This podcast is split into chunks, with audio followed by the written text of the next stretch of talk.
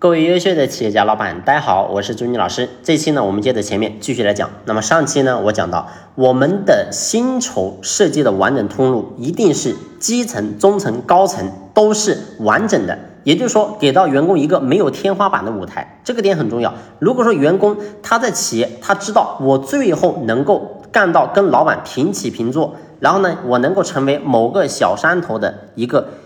三代王，所以当他有了这个概念之后，你会发现他一定能够全力以赴，而不是说单单的只是关注自己当下能够收获多少钱。所以这个点很重要。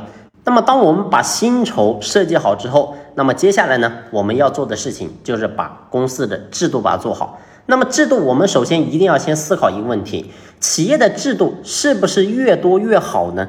所以这个问题的话，我相信我们要用心好去思考一下。你会发现无数的企业呢制定的制度，然后呢有这个各个部门，然后呢有第一章第一节，然后每一节又有很多的条款，然后呢搞得跟一本书似的。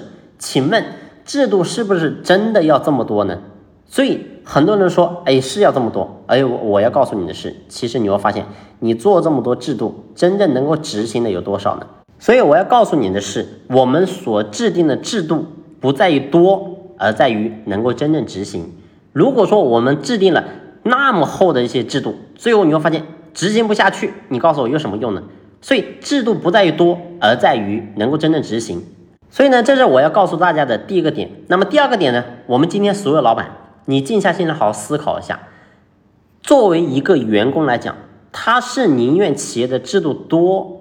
还是企业的制度少呢？所以我想，作为员工的层面，他一定是希望企业的制度少。为什么呢？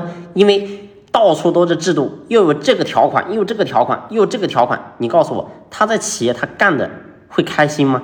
他干的一点都不开心。所以我要告诉你的是，我们制定制度不在多，而是在于我们企业的制度要能够真正的抓住核心。而不是说每一个细节每一个都要制定的非常非常完善，我告诉你这就错误了。所以记住，制度只要抓住核心命脉去制定就可以了。好了，这一期的分享呢就先聊这里，下期呢我们接着聊。